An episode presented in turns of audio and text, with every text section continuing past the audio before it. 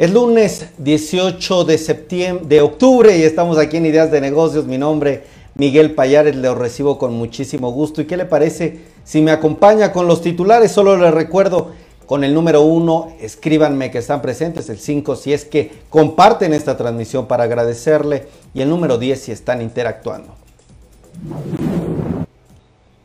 Se confirma la legalización del contrabando automotriz, dice la AMDA. Crédito Real obtiene acciones de Radiopolis. Grupo Alpura informará sobre sus acciones en nuestro país. Mundo Imperial continúa con la reactivación de los congresos. Ipsos señala el tipo de líderes que el mundo hoy necesita para enfrentar retos globales. Corteva y Economist presentan los resultados 2021 del Índice Global de Seguridad Alimentaria. Mexicanos, los segundos en Latinoamérica más felices dentro de su hogar. Inauguran exposiciones de la colección FEMSA en el FIC 2021. Concluye AMSA mantenimiento en laminación. Mafre lanza una nueva campaña sobre la confianza y la importancia del entorno personal. Uber y la Coordinación Nacional Antisecuestro realizan sesiones informativas para agentes de los 32 estados. El programa OXO premia recompensará clientes por compras en toda la República Mexicana.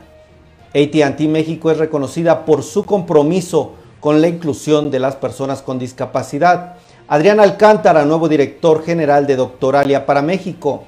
La Unión Europea brinda soporte a las empresas inversoras en nuestro país. Fundación ILAN llevará a cabo la segunda edición de los premios a la innovación. Nu México supera los 700 60 mil plásticos de crédito emitidas en menos de dos años. Hoy videocolumna con la Bolsa Mexicana de Valores, entrevista con Leonardo Curado, director general de Johnson Johnson Consumer Health para Latinoamérica Norte. También estaremos con entrevista con Estela Roldán y Lisbeth Estrada para hablar de un importante estudio y también con el ingeniero Mario Puente, director ejecutivo de la Asociación Mexicana de Semilleros. Esto y más, bienvenidos.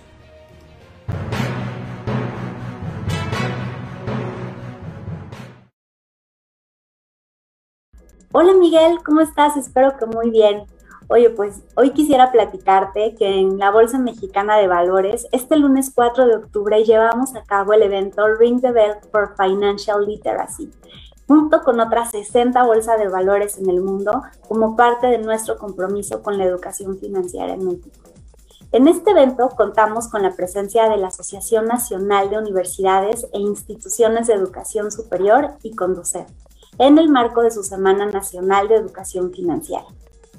En Grupo Bolsa Mexicana de Valores estamos convencidos que impulsar la educación financiera es fundamental para el desarrollo de México y nuestra contribución en ese sentido ha sido a través de diversos medios, como son la Escuela Bolsa Mexicana, la cual eh, a raíz de la pandemia ha impartido programas de formación virtuales potenciando su impacto, llegando a más audiencias. Por otro lado, también tenemos el Museo de la Bolsa Mexicana, el MUBO, el cual abrió sus puertas en 2019 y debido al confinamiento también aceleró su digitalización implementando recorridos virtuales, los cuales están abiertos a todo público. También contamos con un podcast donde hemos impulsado la educación financiera y hemos creado conciencia en México a través de pláticas con las emisoras listadas en bolsa, instituciones, intermediarios bursátiles y organizaciones que conforman el sector financiero nacional. Sin duda, también nuestro blog Hablemos de Bolsa se ha convertido en un punto de referencia y de consulta sobre contenido especializado que también realizan expertos donde se puede aprender de una forma muy sencilla conceptos básicos de los mercados financieros. Por otro lado, contamos con los jueves de bolsa, donde expertos en la materia dan conferencias de forma gratuita y ahora con su digitalización también podemos llegar a una mayor audiencia e impactar de una mejor manera. Adicional a esto, nuestras redes sociales también activamente están promoviendo estos temas y buscan interactuar de una forma activa con diversos grupos de interés.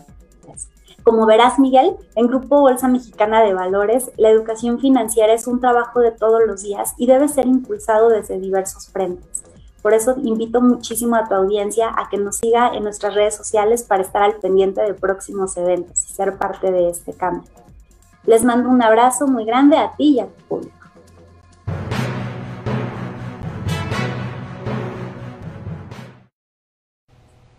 Excelente esta videocolumna, todas las acciones que está haciendo Grupo Bolsa Mexicana por la Educación Financiera, sin duda un líder dentro de este sector. ¿Quién está por aquí? Agradezco a los que ya están comentando. Gracias Marta Claudia por estar comentando. ¿Quién más está?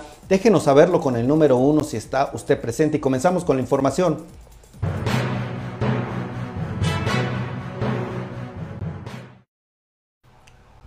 Se confirma la legalización de contrabando automotriz, dice la AMDA. Bueno, esta asociación, la Asociación Mexicana de Distribuidores Automotores, dice que todo esto será un premio a las mafias criminales y la burocracia corrupta. Señaló que urgen políticas públicas para garantizar el derecho a la movilidad a través del transporte público. También dijo tolerancia cero el tráfico de vehículos a través de los puentes fronterizos prohibición estricta al comercio del contrabando automotriz. El día de ayer en Ensenada, Baja California, usted sabrá, se concretó la, la legalización que ellos llaman del contrabando automatriz por parte del presidente Andrés Manuel López Obrador y en un comunicado la AMDA dice que el evento fue un acto protocolario en el que estuvieron ausentes los lineamientos del instrumento jurídico que dará cauce a la regulación y en la que se habló de la corrupción del pasado al momento en que se formalizaba la corrupción. La Asociación Mexicana de Distribuidores de Automotores, la AMDA, pues ya está por ahí dando esta posición importante y señala que es legalizar el contrabando automotriz y por lo tanto eso no puede suceder en nuestro país. ¿Usted qué opina? Déjenme saber sus comentarios de este tema tan importante. Crédito Real obtiene acciones de Radiópolis a cambio de un adeudo por 695 millones de pesos. Bueno, esta firma Crédito Real que está enfocada a dar financiamiento a empresas ya tomó el control de una porción de las acciones de esta firma Radiopolis, el conglomerado mexicano que está enfocado en el radio, en estaciones de radio y que antes era propiedad de la familia alemán. Pues ahora ya Nuncio a Cipiens se dio a la subsidiaria C Real por su clave de cotización arrendamiento los derechos sobre sus acciones en sistema Radiópolis y Corporativo Coral, así como los derechos de cobro sobre esta última, así se dijo en un comunicado enviado a la Bolsa Mexicana de Valores. Crédito Real pretende continuar las acciones necesarias para poder monetizar estos activos próximamente. Pues Ahora ya todo esto pone fin al acuerdo que había entre Anuncio a Siepens y su acreedor, luego del vencimiento del crédito de 695 millones de pesos. Bueno, ya está tomando un nuevo rumbo este tema de Radiópolis, la familia alemán, que bueno, tiene, ustedes saben, una orden de aprehensión por la Interpol. Su ex director, el ex director general de Interjet, parte de la familia alemán, Miguel Alemán Magnani. Y bueno, es todo un tema que sigue generando noticia. Grupo Alpura estará informando sobre sus acciones en nuestro país y realizará una conferencia de prensa que está próxima a realizarse. Bueno, se hablará de diferentes acciones como cuál es el secreto de la empresa para tener crecimiento, para tener mayor dinamismo en el mercado mexicano. Por eso habrá este evento virtual próximo 28 de octubre, 9 de la mañana, y ahí estarán importantes directivos como el director general François Boura, director general de Grupo Alpura, quien dará toda esta información de relevancia sobre la integración vertical de la empresa.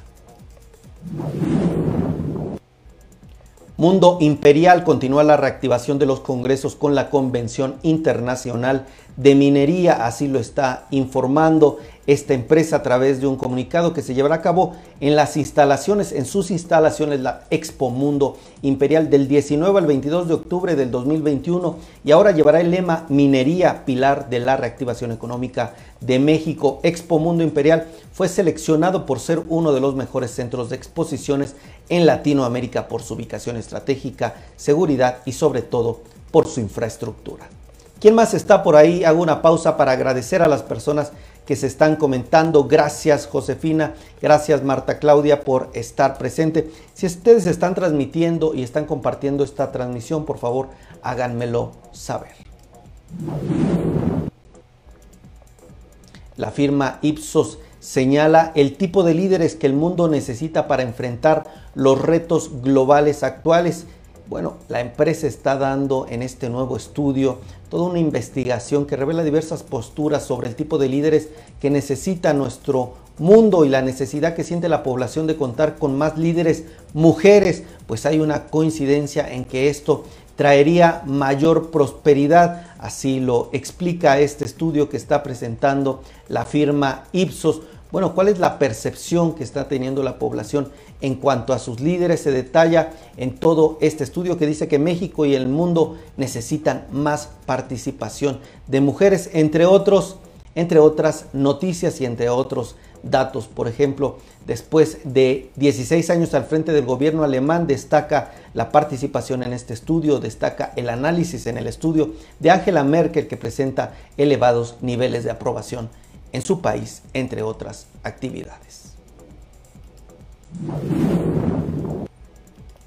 Los mexicanos son los segundos en Latinoamérica más felices dentro de su hogar. Fíjense que Mercado Libre e Inmobiliaria FG realizaron una encuesta para medir la felicidad de las personas en su casa y México resultó ser el segundo país en Latinoamérica más feliz con respecto a estar dentro de su hogar. Bueno, la plataforma de inmuebles de Mercado, de Mercado Libre e Inmobiliaria FG realizaron esta encuesta y bueno, los hombres más felices, son más felices que las mujeres, fíjese, dentro de su hogar y las parejas son mucho más felices que los solteros, dice el estudio. FEMSA está inaugurando, así lo informa, la exposición de la colección FEMSA en el FIC 2021. el corporativo está presentando en el Festival Internacional Cervantino dos exposiciones que incluyen pinturas, fotografías y piezas de videoarte. La exposición se llama La primera lluvia en el desierto, diálogos colección FEMSA IECG. Estará disponible hasta el 30 de abril 2022 en el Museo Casa Conderrul en Guanajuato, capital. La exposición llamada La naturaleza de nuestros encuentros, videoarte de la colección FEMSA en el MAHG estará expuesta hasta el 27 de febrero de 2022 en el Museo de Arte e Historia de Guanajuato en la ciudad de León.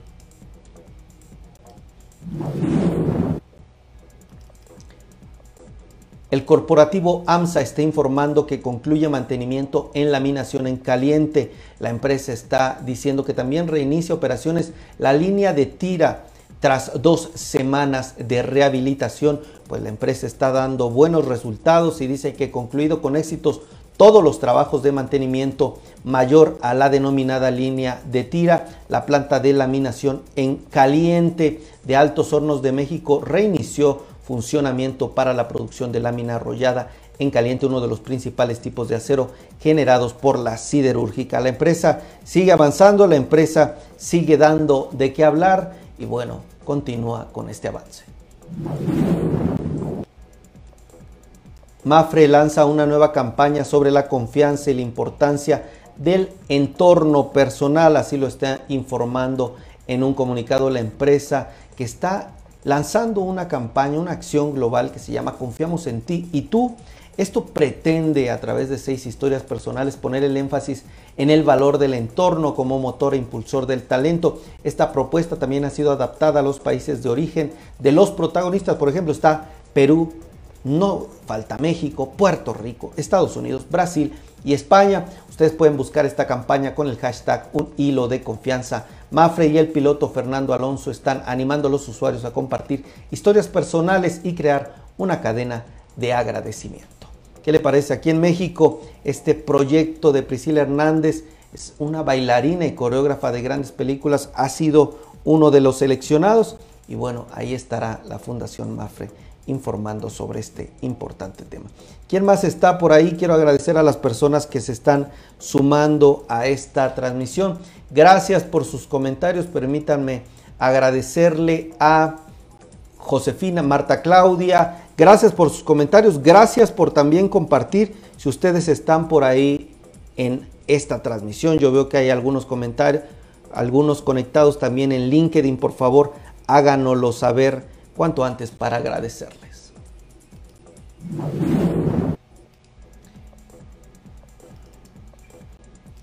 La empresa Uber y la Coordinación Nacional Antisecuestro realizan sesiones informativas para agentes de los 32 estados del país. Fíjese que más de 300 elementos de las 32 unidades especializadas en combate al secuestro están participando en las sesiones informativas impartidas por el director de vinculación policial para América Latina de Uber. Imagínense este contacto, esta cercanía de primer nivel con una empresa y también con esta unidad importante en el país. Bueno, la CONACE y, Uber están manteniendo esta estrecha colaboración para combatir la efectividad en la investigación y persecución de los delitos en materia de secuestros. Pues ahí se dieron varios puntos importantes, por ejemplo, eh, Eric Dixon, director de vinculación policial para América Latina de Uber, dijo que la tecnología de Uber no solo ayuda a las personas a moverse en la ciudad de manera accesible, también facilita y agiliza labores. Por eso es importante aumentar las medidas de seguridad dentro de la aplicación cada día y por eso están realizando esta acción.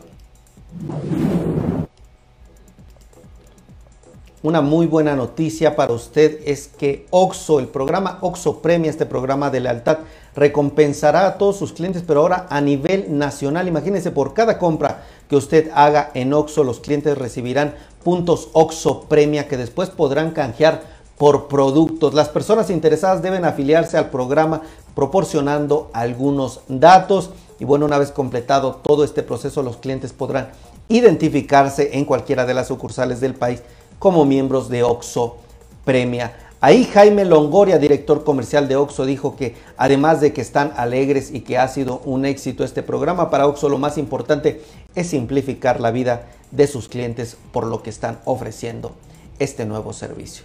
Pues interesante, pregunten por favor en sus tiendas cómo participar dentro de este importante programa.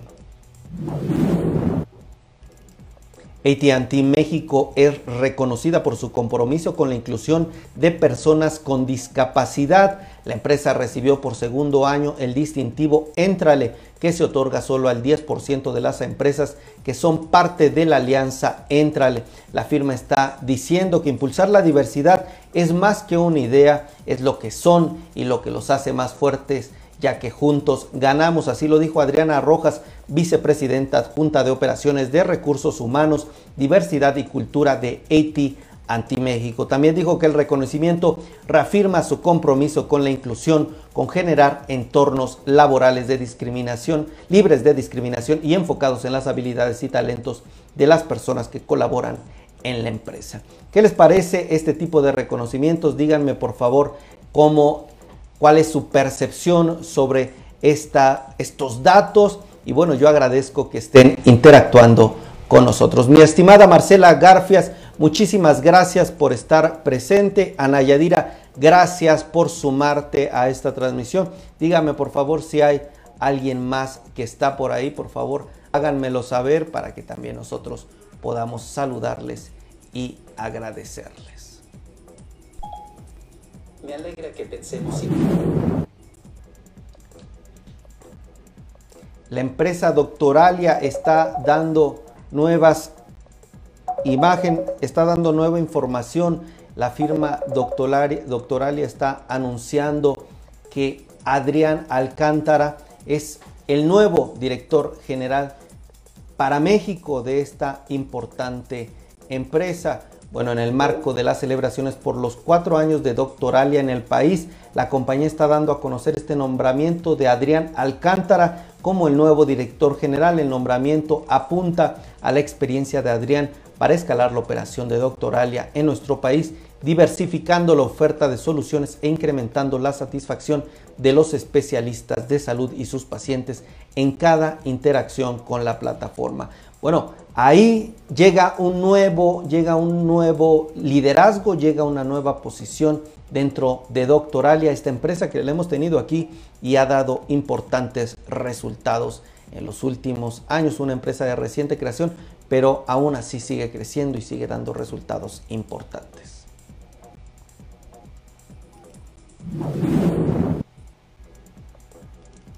La Unión Europea está brindando soporte a las empresas inversoras en nuestro país, así lo está informando a través de un comunicado.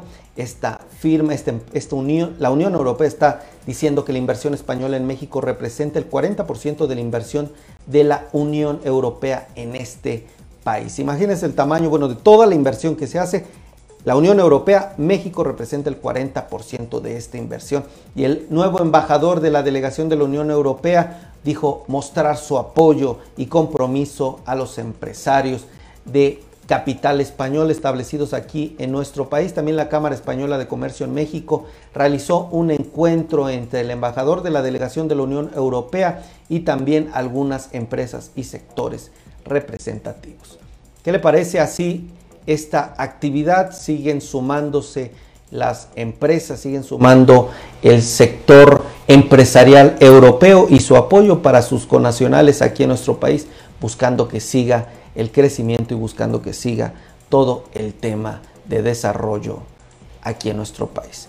Pues vámonos con la siguiente información. Agradezco a las personas que están por aquí conectadas. Permítanme, voy a tratar de saludarlos y comentar a todos los que están por aquí presentes y además agradecerles por sus comentarios.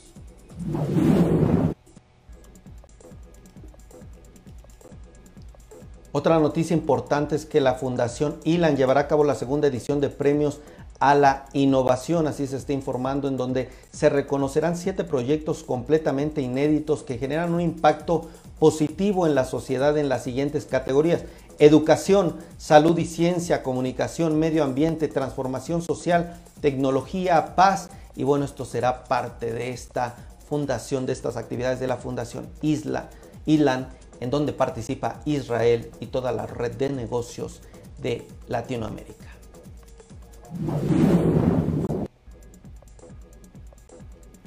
La firma Corteva AgroScience y también Economist Impact están presentando los resultados 2021 del Índice Global de Seguridad Alimentaria. Ustedes saben que Corteva tiene una amplia trayectoria y un amplio impulso a este tema. Bueno, el décimo informe global está destacando las lecciones críticas aprendidas en 10 años sobre la seguridad alimentaria. También muestra una disminución general de la seguridad alimentaria por segundo año consecutivo. La resiliencia climática y la protección de los recursos naturales son fundamentales para la seguridad alimentaria global y México ha realizado, dice, importantes avances para asegurar la resiliencia de sus sistemas alimentarios.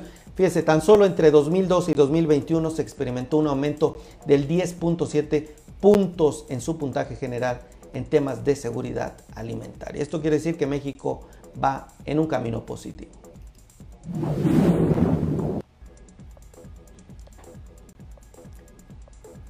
La firma NU está dando un dato importante sobre su operación. Supera las 760 mil tarjetas de crédito emitidas en menos de dos años. NU México está anunciando que emitió 380 mil tarjetas de crédito tan solo en el tercer trimestre de 2021, rompiendo así la marca de 760 mil tarjetas desde su llegada al país. Bueno, la empresa informa que seguirá creciendo y también Muestra de ello señala que es la tecnología que ofrece servicios financieros y que está colocando estas tarjetas de crédito con total éxito en nuestro país. Pues así, con manteles largos, está informando la empresa estos resultados. ¿Qué les parece si nos vamos a la entrevista del día de hoy, a nuestra primera entrevista? Me dicen que ya estamos conectados con nuestras invitadas. ¿Qué les parece si me acompañan a un importante estudio que nos están presentando?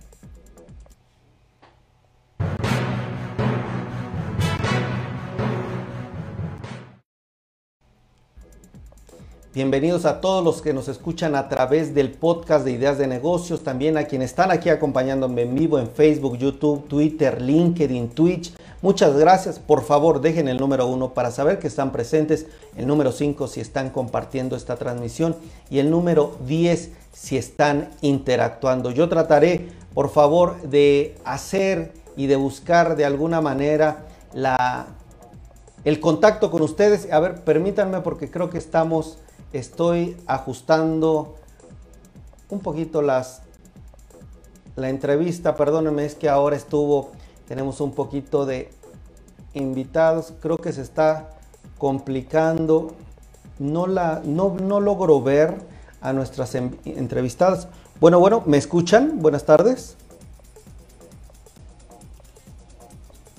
Hola, hola. Yo sí las escucho muy bien, solo que algo está pasando. Al parecer es eh, la transmisión. Vamos a tratar de conectar y en un momento, permítanme, les voy a pedir a mi equipo que les envíe un link para que nos podamos conectar por alguna otra forma porque al parecer están eh, imposibilitadas para conectarse por Skype. En un momento, si gustan, ya le estoy pidiendo al equipo para que las contacte. Yo voy platicándole a la audiencia sobre ustedes. Amigos, bueno, parte de lo que vamos a hablar en este momento, en lo que mi equipo contacta con las entrevistadas, porque algo está pasando con Skype, vamos a hablar sobre un tema importante, la resiliencia del consumidor mexicano. Resulta que se presentó un estudio que en este momento tanto Estela Roldán como Lisbeth Estrada nos van a platicar. Van a hablar sobre algunos resultados, algunos datos que salieron en este importante estudio y bueno, vamos a estar compartiendo este tema. Vamos a ver si ya están lográndose conectar. Permítanme, déjenme ver si todo está saliendo. Creo que se está complicando un poco. A ver, déjenme ver si yo puedo también decirles a nuestras entrevistadas, perdón, pero saben que estamos completamente en vivo y a veces pues este tema de la tecnología a todos se nos complica y a veces las conexiones fallan como ustedes lo vieron en este momento. De todos modos, permítanme porque vamos a estar ya retomando la comunicación en este momento. Gracias a mi estimada Marcela Anayadira, gracias por compartir. Veo que estás poniendo el número 5 por aquí. Déjenme ver, creo que ya estamos, creo que ya están por aquí. A ver, denme un segundo, porque les van a enviar un chat y vamos a ver si pueden conectarse. Y si no, yo también voy a compartirlo en este momento el link para que puedan conectarse a través de nuestra, de otra forma en que puedan estar por aquí. Bueno, pues les platico que si ustedes recordarán el pasado, la semana pasada estuvimos platicando sobre seguridad alimentaria justamente y tuvimos el foro Kellogg's por la seguridad alimentaria en lo que se conectan nuestras entrevistadas. Yo les comento que pueden ver ahí en nuestras redes sociales todas estas actividades, los, las iniciativas, las actividades que hicieron. Le voy a pedir a mis entrevistadas que ahí a través del chat enviamos un, un link para que nos puedan apoyar a conectarse por este link. Y listo, ya estamos por aquí. Creo que ya está. Ya estamos por aquí. Listo, ya veo a nuestra primera entrevistada. Y vamos solo a esperar. Hola, buenas tardes, bienvenida. Hola, buenas tardes, Miguel. ¿Cómo estamos? Muchas gracias y disculpen que a veces la tecnología nos juegan estos detallitos, ¿verdad? Sí, no, no te preocupes. Muchas gracias por, por el espacio. No, hombre, gracias a ustedes por estar aquí con nosotros. Me parece que ya está eh, también. A ver, creo que Liz, en este momento Lisbeth se va a conectar. Pero ¿te parece bien, estimada Estela? Comenzamos un poquito contigo a platicarnos en lo que se conecta Lisbeth. Platícanos por favor eh, un poco de ustedes, de la empresa en donde están y este esfuerzo que hicieron muy enfocado al tema de resiliencia del consumidor mexicano. Claro que sí, Miguel. Mira, te cuento. Atlantia Search es un marketplace de Consumer Insights, que es un marketplace, una especie de, de Amazon, de Mercado Libre, una tienda donde tú puedes comprar servicios de, consultoría para entender consumidores. Eh, tenemos varios, varios tipos y también mezclamos temas de tecnología con eh, la elaboración de tener contacto, buscar nuevas herramientas tecnológicas para estar en contacto con los consumidores y poder tener eh, insights e información diferente. Entonces hicimos una alianza con el equipo de NetQuest, que es de donde viene Liz, ¿no? Justamente para, eh, tomando nuestras fortalezas de cada una de las empresas, poder hacer una, una medición muy poderosa eh, de qué ha pasado con el consumidor en este año y medio que llevamos ya de pandemia. Perfecto. Ahora sí te recibo también a ti. Gracias, estimada Estela. Lisbeth Estrada, pues este tema de la comunicación en vivo siempre llega a pasar. Te recibo con mucho gusto. ¿Nos podrías platicar un poco de ti, de la agencia y de este esfuerzo que están haciendo y que nos platicaba Estela, por favor? Claro que sí, muchísimas gracias Miguel y una disculpa por, por los inconvenientes, como bien dices, estamos en vivo, ¿no? Eh, yo soy Lisbeth Estrada, actualmente estoy en el equipo comercial de eh, NetQuest México y bueno, NetQuest, ¿qué es lo que hace? Nosotros nos encargamos de la recolección de datos a través de metodologías online. Aquí es bien importante, nosotros no somos una agencia, sino que trabajamos mucho de la mano con agencias para brindar estos insights que nos proporcionan una visión 360 del consumidor. Excelente, perfecto. Platíquenme, por favor, qué salió de este estudio, qué, descubrieron, cuáles fueron la información sobre la resiliencia del consumidor mexicano, qué es lo que les llamó la atención y nos pueden compartir. Mira, algo que es bien interesante es los consumidores se vieron afectados varios aspectos en su vida. O sea, pudo haber sido uno, pero pueden haber sido varios. Se pudo haber afectado eh, mi tiempo, ¿no? Porque yo te, ahora tengo más tiempo, porque ya no tengo que desplazarme, o porque perdí mi empleo, ¿no? O cambió mi ingreso, mi forma de ingreso.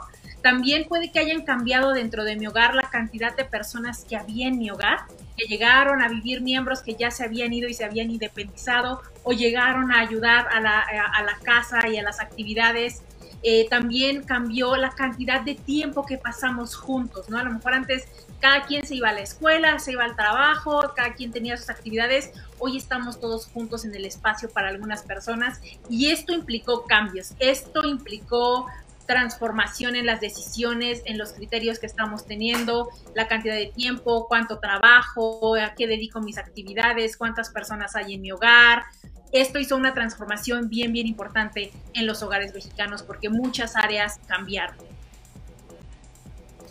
Excelente, excelente. Aquí nada más complemento. Sí, adelante. Ah, perdona, Miguel. Aquí complementando, algo que a mí me llamaba mucho la atención era la parte de, bueno, no es un secreto que la gran mayoría tuvo un impacto negativo en sus ingresos.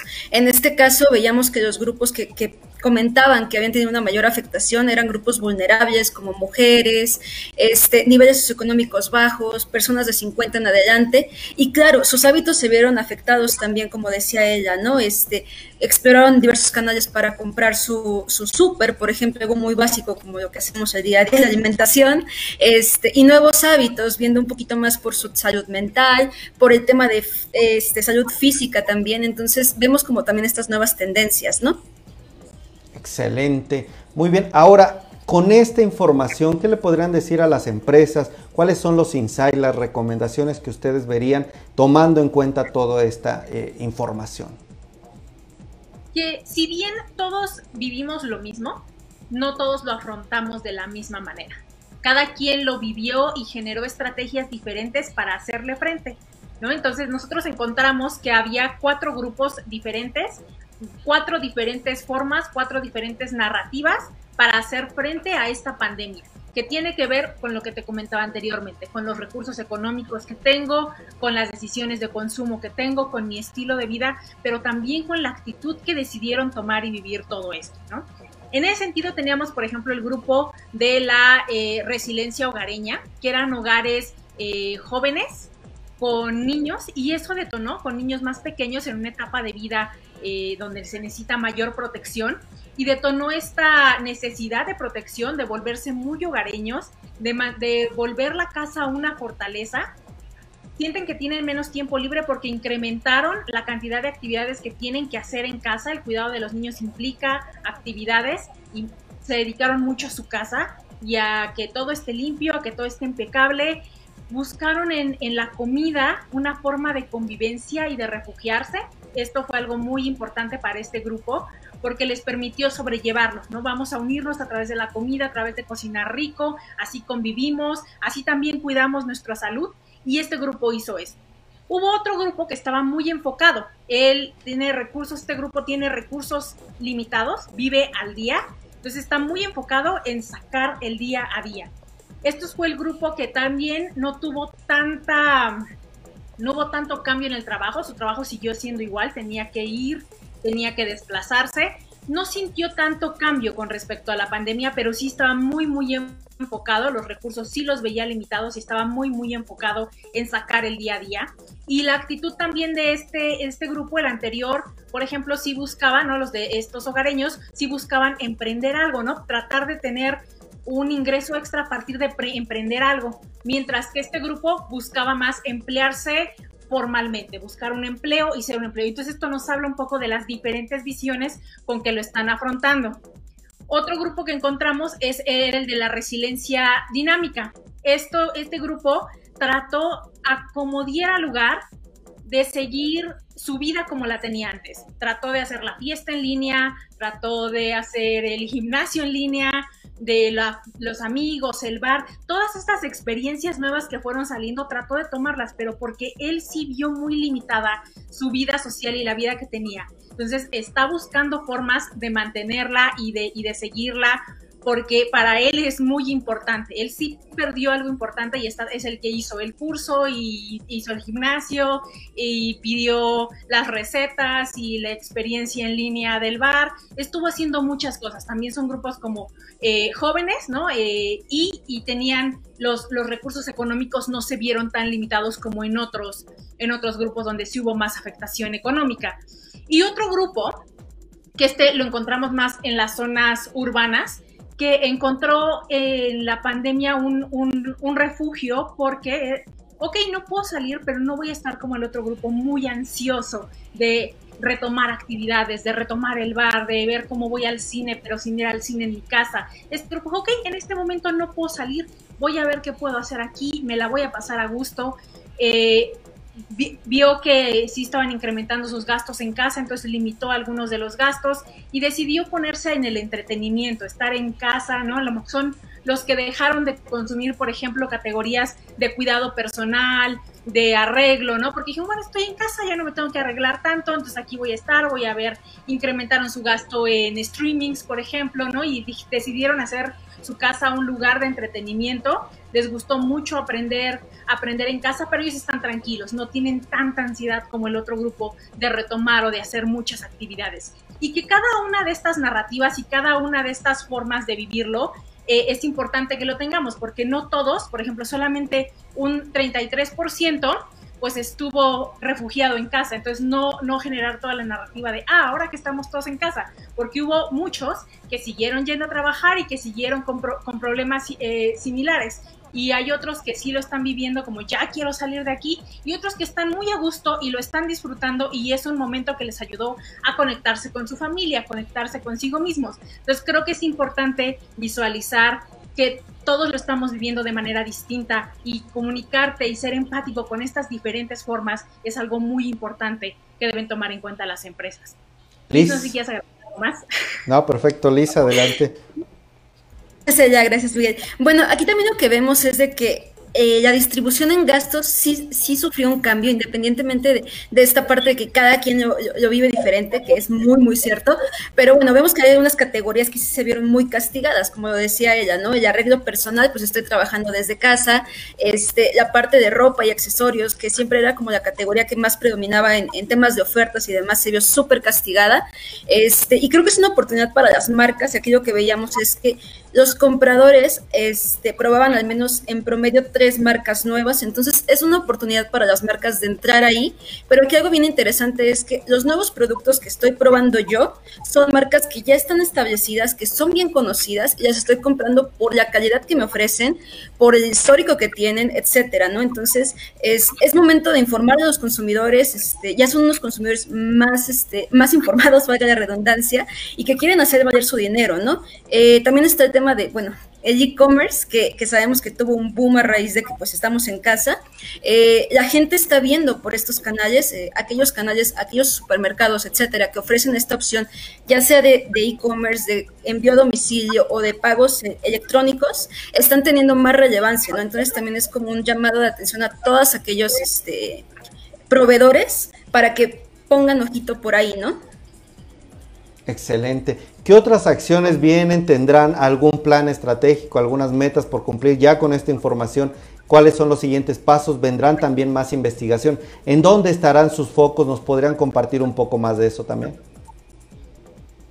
Pues mira, se, se, viene, se viene buen fin, ¿no? Estar viendo aquí el tema de, de, consumidor y buen fin va a ser interesante porque justamente vimos cómo las categorías reinas de este momento, que eran los electrónicos, estos eh, grandes inversiones que se hacían ¿no? en pantallas, en electrónicos de gran precio, en este momento es una de las categorías que está siendo castigada eh, y que están los consumidores sí siendo más racionales en las decisiones que están tomando. También, como mencionaba Liz, ¿no? el cuidado personal, cómo se ha, ha transformado, que también era una categoría reina de este momento. Entonces, ver cuáles van a ser las nuevas categorías que van a estar jugando aquí pensando en que ahora los consumidores están pensando más, por ejemplo, al voltearte al cuidado de tu casa, tal vez puedan irse más hacia pagar esta reparación más grande que estaba postergando o a este proyecto más grande o a lo mejor el tema de los viajes, ¿no? Que puede retomar y que hay una gran añoranza por retomar el tema de viajes y experiencias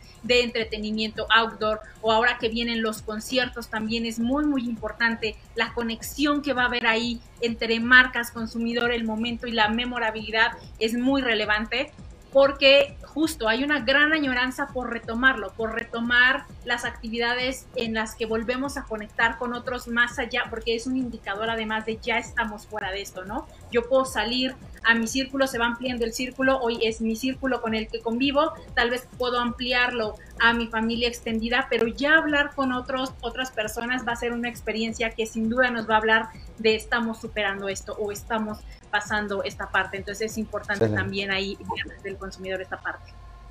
Liz, ¿algún comentario final? Nos quedan unos minutitos.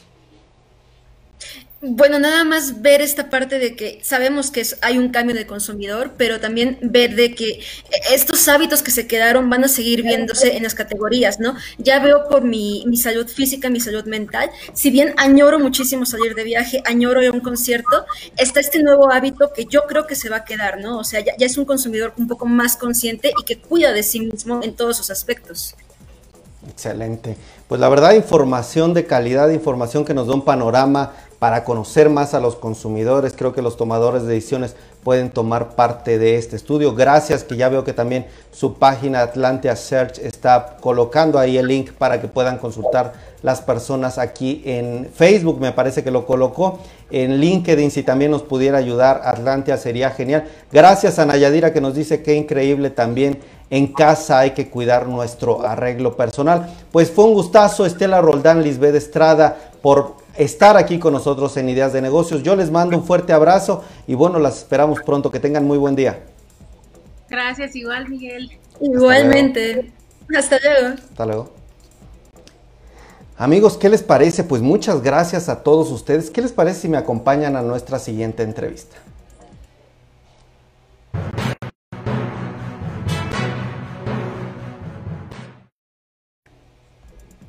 Bienvenidos a todos los que nos escuchan a través del podcast de Ideas de Negocios. Mi nombre es Miguel Payares. También gracias a todos los que nos están viendo aquí en vivo. Son las 5.44 de la tarde.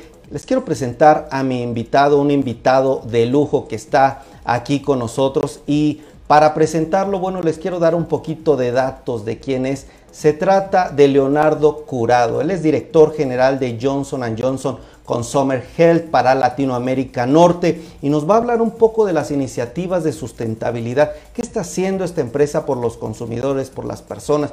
¿Cuál es su visión estratégica de él como director, como directivo al frente de esta importante empresa? Te recibo con mucho gusto, Leonardo. Gracias por estar aquí en Ideas de Negocios. Te recibe Miguel Payares y bienvenido.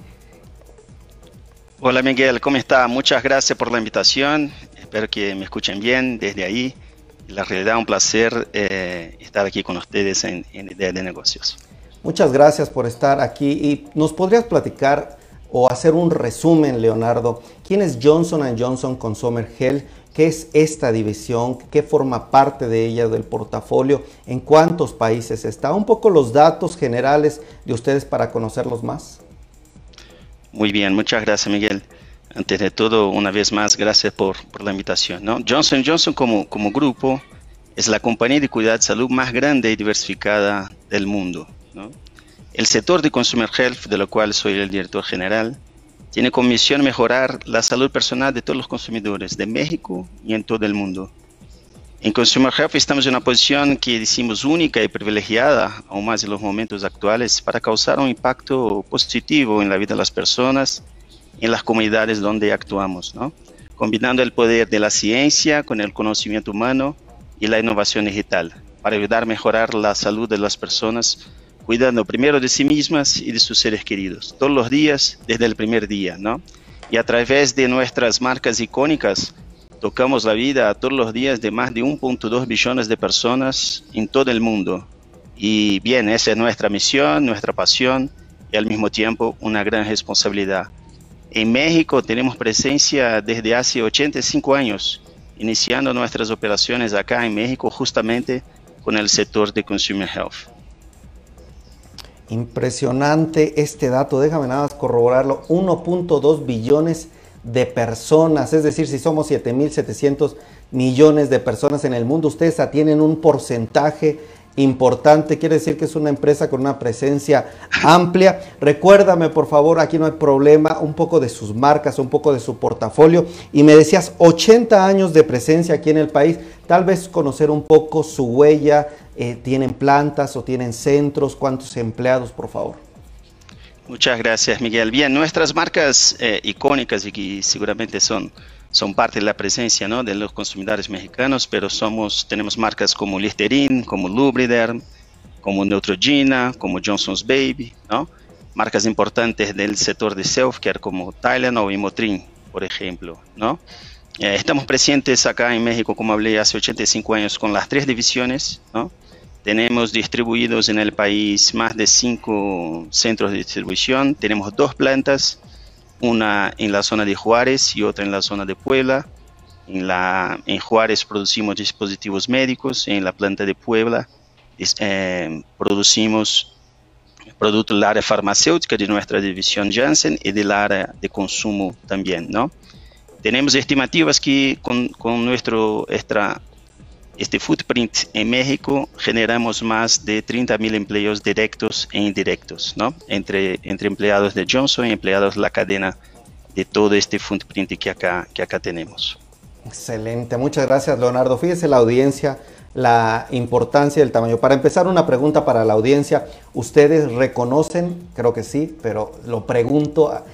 ¿Qué marca es la que ustedes reconocen? Listerine, Tylenol, Dubriden. Cuénteme por favor si usted o cuál prefiere de estas marcas. También gracias a M. Pardo que nos está viendo desde Twitch y en Facebook, Sony Campuzano. Gracias por los comentarios, Michelle. También gracias por estar con nosotros. Pues ya tienen la pregunta ustedes y fíjense la importancia de una empresa con 85 años, más de 85 años con presencia en nuestro país. No solo están generando empleos, también es inversiones, planta, crecimiento, todo esto mueve la economía, de ahí radica la importancia de una empresa como Johnson Johnson con Health y ahora el director general que está aquí con nosotros.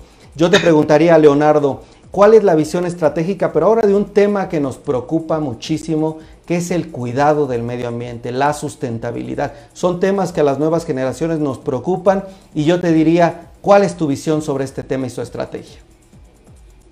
Muchas gracias Miguel por, por, la, por, la, por la pregunta y hablaste de las nuevas generaciones. Estaba el panel anterior hablando mucho de, de los cambios en relación a los hábitos de consumidores, la importancia de todo eso y sin duda las nuevas generaciones tienen una atención muy fuerte para, para la sustentabilidad. ¿no? Nosotros en Johnson Johnson entendemos que para que tengamos personas saludables no puede existir sin un planeta saludable. ¿no? Entonces nos preocupamos fuertemente por la salud de nuestro planeta, porque justamente la salud humana depende de la salud del planeta. En Johnson Johnson tenemos una, una larga trayectoria en el cuidado de nuestro planeta. Puede ser que les sorprenda saber que la empresa estableció por primera vez objetivos ambientales públicos hace casi 30 años. Desde entonces hemos logrado un progreso notable en la reducción de nuestra huella de carbono, en el aumento de nuestra dependencia de la energía renovable. Y me da mucho gusto también comentar que desde el año pasado estamos cumpliendo un año del lanzamiento del programa Misión de Vidas Saludables, que hace públicas nuestras ambiciones de apoyar el bienestar humano y el medio ambiente, ¿no? a través de tres pilares importantes personas más sanas, planeta más saludable y empleados comprometidos. Y cada pilar tiene una estrategia de acciones específicas que cobrarán vida a través de nuestras marcas. ¿no? Interesante, interesante porque este tema ESG, este tema de sustentabilidad, pareciera que ha tomado mucha fuerza en Europa, en México, en Latinoamérica. Creo que vamos empezando, pues tal vez un poco retrasados de otros países, pero bueno, seguimos. Entonces, ustedes ya desde hace más de 30 años, pues tenían estos objetivos ambientales. ¿Cuáles son las metas, estimado Leonardo, que tienen para los próximos años? ¿En dónde se verán en cosas medibles, en metas medibles, sus alcances y sus objetivos? Muy buena, muy buena pregunta y gracias por la oportunidad de comentar. Como estaba diciendo, el año pasado lanzamos el programa de misión de vidas saludables, donde la compañía tiene el compromiso de invertir hasta 2030 800 millones de dólares ¿no? para acciones dentro y afuera de la organización. Y hemos ya y hace complacer que con un año ya hemos logrado bastantes eh, evoluciones importantes, incluso acá en México, ¿no? Donde en América Latina y México tenemos mucho que caminar, como bien dijiste, pero a partir del 1 de enero de 2021, por ejemplo, transformamos nuestra icónica marca Cotonetes, donde cambiamos el bastón de plástico por papel 100% reciclable, ¿no? Y además las puntas son de algodón 100% puro, sustentable. Otro ejemplo muy claro que nos marcha en ese camino, por ejemplo, que actuamos con nuestra icónica marca Lubriderm, que en esta planta donde se produce Lubriderm, que es consumido por nuestros consumidores en México, la planta ya utiliza 12% de, de energía renovable en sus operaciones. Y 97% de los residuos no peligrosos son reciclados para formar parte de otro proceso. Ah, también en este compromiso que en numerosas marcas hemos progredido bastante el uso del plástico reciclable, ¿no? reduciendo de forma importante el plástico de primer uso, como por ejemplo en las botellas de Listerine, donde ya están fabricadas con el material plástico más reciclado del mundo. Y así, hablando de metas, de compromisos que me preguntaste, recuerdo también que Johnson Johnson ha firmado en 2018, Miguel, el compromiso global de la nueva economía del plástico, de la Fundación Ellen MacArthur, ¿no? Y donde algunas metas y compromisos que tenemos asumido, asumido es tener empaques y envases plásticos 100% reciclables reutilizables o compostables hasta 2025. Tener empaques de papel y celulosa también eh, en este horizonte de tiempo. Y, por ejemplo, en el uso de energía renovable en nuestros procesos, tener 100% del uso de energía renovable, de electricidad renovable hasta 2025. Y otro compromiso no menor, por ejemplo, entre otros, es que todas las nuestras operaciones hasta 2030 puedan alcanzar la neutralidad de carbono. ¿no? Entonces, eso se ve que en Consumer Health eh, hay un verdadero compromiso por un mejor mañana, al saber que para, para, prosperar la gente necesita de lugares saludables, ¿no? Para vivir bien, saludable, trabajar y jugar. Y por esa razón necesitamos desde hoy, ¿no? Elegir un mejor presente para tener un mejor mañana. Interesante, interesante esto que me cuentas, Leonardo, porque creo que nos llama la atención eh, tanto la audiencia, ustedes coméntenme qué les parece, yo les doy mi opinión. Creo que hay acciones que desconocíamos, que creo que es muy bueno que veamos qué están haciendo empresas como ustedes por el medio ambiente, porque a veces pasan desapercibido, por ejemplo, este tema de los cotonetes que ya nos decías, pues este plástico que había ahora ya es sustituido por papel, también las puntas ya con este algodón puro, pues eh, desde mi perspectiva, una información muy, muy importante, una información muy relevante, no solo como consumidor, sino también como parte de esta comunidad de negocios. Ahora, objetivos creo que muy claros, inversiones importantes, nos dices 2030, pues toda esta misión y visión de vida misión de vida sustentable, también el compromiso por el tema de plásticos. Pues me das una perspectiva que Johnson Johnson Consumer Health está actuando ya desde hace tiempo y que sigue con compromisos claros sobre este tema. Ahora tal vez yo para preguntar, para finalizar un poco todo este eh, tema tanto de sustentabilidad como de negocio, te preguntaría cuál es tu visión, cuál es tu estrategia pero también un poco cómo ves al mercado mexicano. Estamos en medio de una situación pues económica, política, estamos viendo pues ciertas características. ¿Cuál es la apuesta de Johnson Johnson Consumer Health para el mercado mexicano? ¿Podrían venir inversiones? ¿Qué podría venir? Además de todo este tema sustentable, ¿qué más podremos ver de la empresa en los siguientes años? Muchas gracias Miguel por, por, por, por el tema. México es una operación muy importante a nosotros, obviamente un mercado consumidor relevante en, América Latina y en el mundo.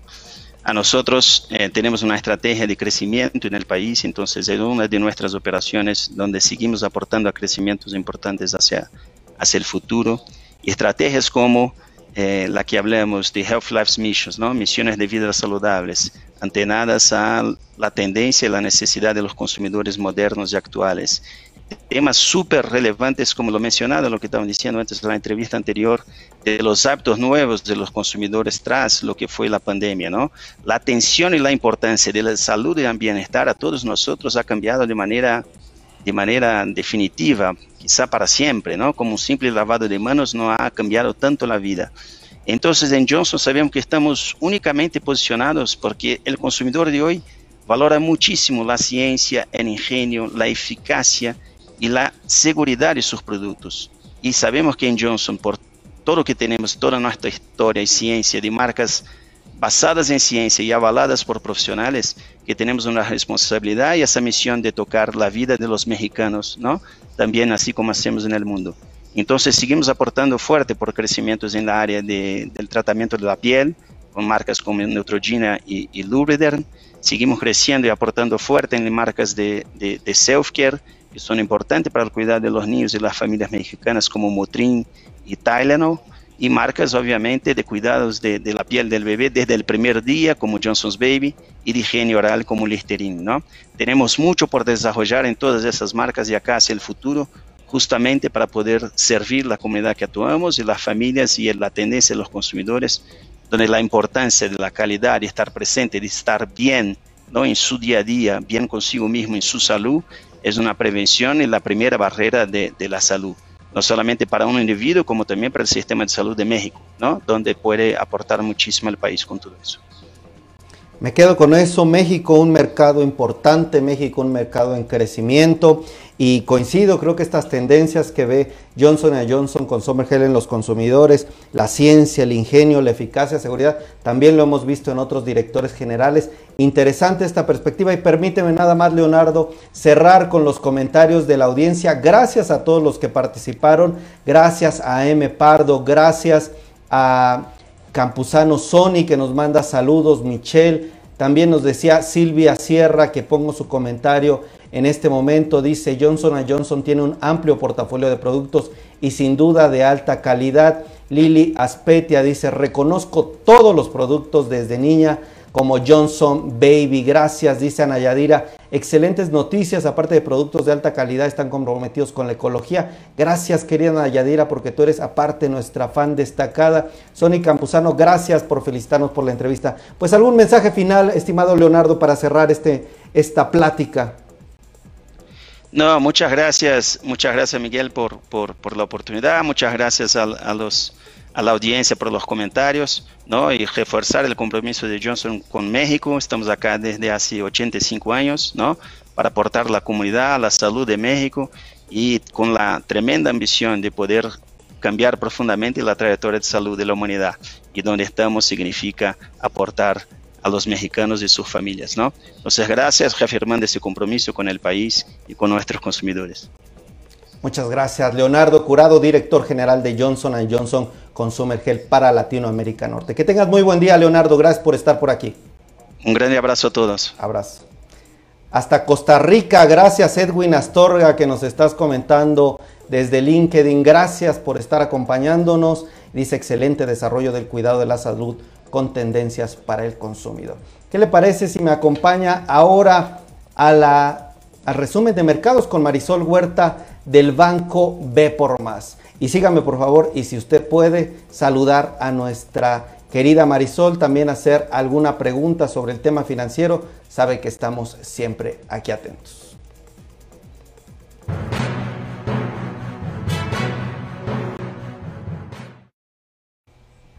Siempre un honor tener por aquí a mi querida Marisol Huerta, ella especialista, una de las principales especialistas del sector consumo, pero también del sector bursátil en nuestro país. Yo la recibo con muchísimo gusto, ya se está uniendo. ¿Cómo estamos, querida Marisol? Muy buenas tardes, amiga. Ah, está, creo que el mute está. A ver, listo, ya te escucho. Yo tenía el mute. Ah, perfecto. Es, este, bueno, te decía muy contenta y buen inicio de semana de estar aquí con todo el público y bueno, pues sí, reportando las operaciones financieras del día de hoy. Perfecto. Creo que te escucho un poquito con desfase, perdón, pues si me tardo un poquito en contestarte, pero ya estoy listo y estamos creo que todos listos para escuchar este reporte de, de mercados. Adelante, amiga.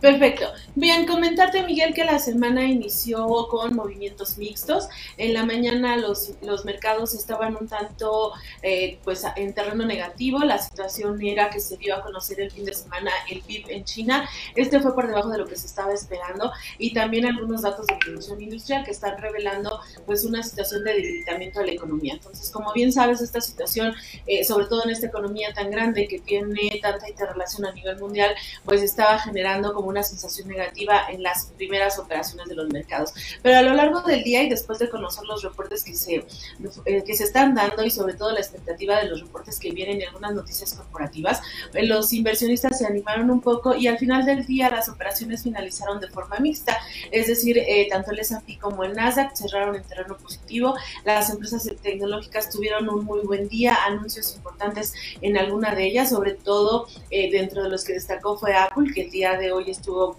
este, como ya se ha señalado, presentando algunos de sus productos, toda esta gama. Y el mercado, las operaciones de Apple al cierre de mercado lo que hicieron fue presentar un desempeño positivo, este, estaban cerrando, estaban eh, fuera de mercado subiendo 1.2%, seguramente mañana vamos a tener una buena reacción justo por esta situación de, de, la operación de, de, Apple y los anuncios que se hizo. Y por otro lado, los inversionistas apostaban un poquito a los reportes que se van a dar en estos días, que va a ser el de Netflix que bueno, sin duda alguna está generando también muchísima expectativa, supongo que ya lo comentaste, esta serie que está teniendo eh, bastante eh, atracción por parte del público, que costó 27 millones, la del juego del calamar, y que ha generado más de, costó 27 y ha generado más de 927 mil, 27 millones de dólares para Netflix, entonces está teniendo hitazo, eh, se esperaría ver un poquito los resultados de esta compañía y bueno, los inversionistas apostando un poquito a eso. En el balance de las emisoras, eh, como mencionamos la semana pasada, tocó el turno a los bancos, han reportado solamente 41 emisoras de las 500 que son, o sea, estamos muy temprano en la parte corporativa, pero hasta el momento el balance pues es positivo, 80% arriba de las expectativas, de hecho en tres semanas que hemos tenido de reportes se ha mejorado la expectativa, se, se inició considerando que las utilidades iban a crecer un 28% y ahorita ya van en un 32%, dado el desempeño y lo que se está observando, pero sin duda alguna lo, lo que más está generando atención hacia adelante y sobre todo en todas estas empresas industriales o de consumo va a ser, como hemos venido señalando, si hay problemas en las cadenas de suministro, si están teniendo problemas por incrementos en los costos, ya sea fletes de energía, y cómo esto va a impactar, porque sabemos que a nivel global es un tema que está afectando, que está perjudicando, que muchas compañías ya han dado a conocer incluso reducción de algunos productos que se que estarían generando para el cierre de año por la falta de los insumos. Entonces, muchísima atención hacia adelante con este tema para los corporativos y aunque ahorita han superado estas que te he dicho las expectativas, bueno, lo importante es las previsiones que vamos a tener hacia el cuarto trimestre. Entonces, pues bueno, esta semana se espera que reporten unas 70 emisoras este y te digo dentro de las relevantes pues tendríamos que, que estar esperando tanto Netflix y otra importante es Tesla. En Tesla también las perspectivas son favorables. Hace poco anunció que la producción de vehículos que había hecho en China había sido incluso por arriba de lo que había proyectado de manera original. Entonces, bueno, pues también para esta compañía a ver qué es lo que, lo que nos estaría generando. Entonces, en términos generales, el mercado el día de hoy, eh, con un poquito de cautela, siguiendo los reportes, haciendo de lado estas cifras negativas de China que te digo que, que dio a conocer PIB este, por debajo y también datos de producción industrial en el mercado, más bien atentos a, la parte de los corporativos. Este, y bueno, pues en el caso de México, aquí sí el mercado inició con una ligera caída, también estamos ya en reportes, de hecho hace un rato ya reportó una de las principales empresas del mercado que es NEMAC, este, y bueno, pues esta semana vamos a tener a lo largo de la semana pues diferentes reportes, te digo, de la parte de consumo, destacaría un poquito Luma, Walmart, este, que nos van a dar, nos van a revelar esto, Liverpool también esta semana. Y bueno, pues en todas la atención tiene que ver justo con estos problemas de inflación, problemas de abasto, este, cuestiones así que podrían estar dándonos a conocer para el cierre de año y sobre todo en términos de inversión, pues qué decisión tomar, ¿no? O sea, si el escenario está difícil, si va a estar un poquito tranquilo y sobre todo pues para proteger nuestro dinero y saber dónde, dónde podemos estar invirtiendo, Miguel. Y eso sería lo más relevante el día de hoy en temas de mercado. Excelente, excelente como siempre, Marisol. Creo que información cada vez, eh, siempre que nos ayuda cada vez tener mayor panorama de todo lo que está pasando. Yo nada más rescataría, no sé si viste el tema de Radiopolis, que ahora Crédito Real adquirió ya algunas acciones de ellos. También hoy tuvimos una videocolumna de la bolsa, las acciones que se están tomando desde la Bolsa Mexicana de Valores por generar este impulso del mercado, aunque bueno, diversos factores siguen haciendo que eh, pues no haya colocaciones, pero al fin y al cabo se están haciendo. ¿Algún comentario sobre estos temas, querida Marisol? Eh, mira, antes de, comentarte esto, se me pasó algo importante para los que están siguiendo el Bitcoin. Mañana empiezan a operar los futuros de Bitcoin en Estados Unidos, entonces también eso está generando cierta expectativa. El Bitcoin ya superó nuevamente los 60 mil dólares, entonces, este, pues sobre todo que ya se está aceptando y se estará regalando un ETF de esto, pues mañana también va a ser importante esta noticia en, los mercados. Y sobre eh, la parte de la bolsa y las iniciativas que se están tomando, pues acabamos de finalizar la semana financiera en donde, eh, bueno, pues ha intentado promover muchísimo el mercado, el tema de las inversiones, y entonces yo creo que esto es importante, ¿no? Para, para que todos sepamos un poquito, este, pues cómo entrar a estos mercados y cómo aprovecharlos y sobre todo para garantizar nuestro patrimonio de largo plazo. Creo que que, sería es relevante todo lo que se está haciendo y bueno pues seguirlo muy de cerca.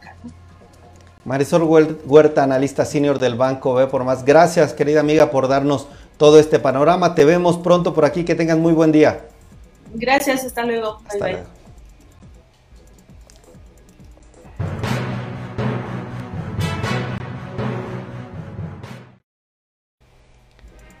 Llegamos así a la parte final de este espacio y agradezco a todas las personas que nos han estado comentando. Yo me despido de ustedes. Gracias a Nayadira por estar siempre con estos comentarios que nos ayuda. Sony Campuzano, Edwin Astorga.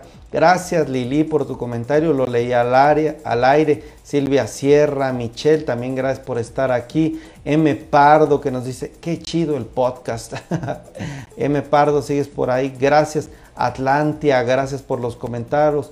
Marcela Garfias, ¿quién más está por ahí? Marta Claudia. Bueno, gracias de verdad a todos. Gracias Josefina por estar aquí presentes. Y con esto llegamos al final de esta transmisión en vivo. Yo los espero de lunes a viernes, ya saben, en punto de las 5 de la tarde. Ya son las 6, 8 de la tarde aquí en la Ciudad de México. Espero que estén muy bien, que tengan muy buen día y lo veo mañana con más, pero muchas más ideas de negocios.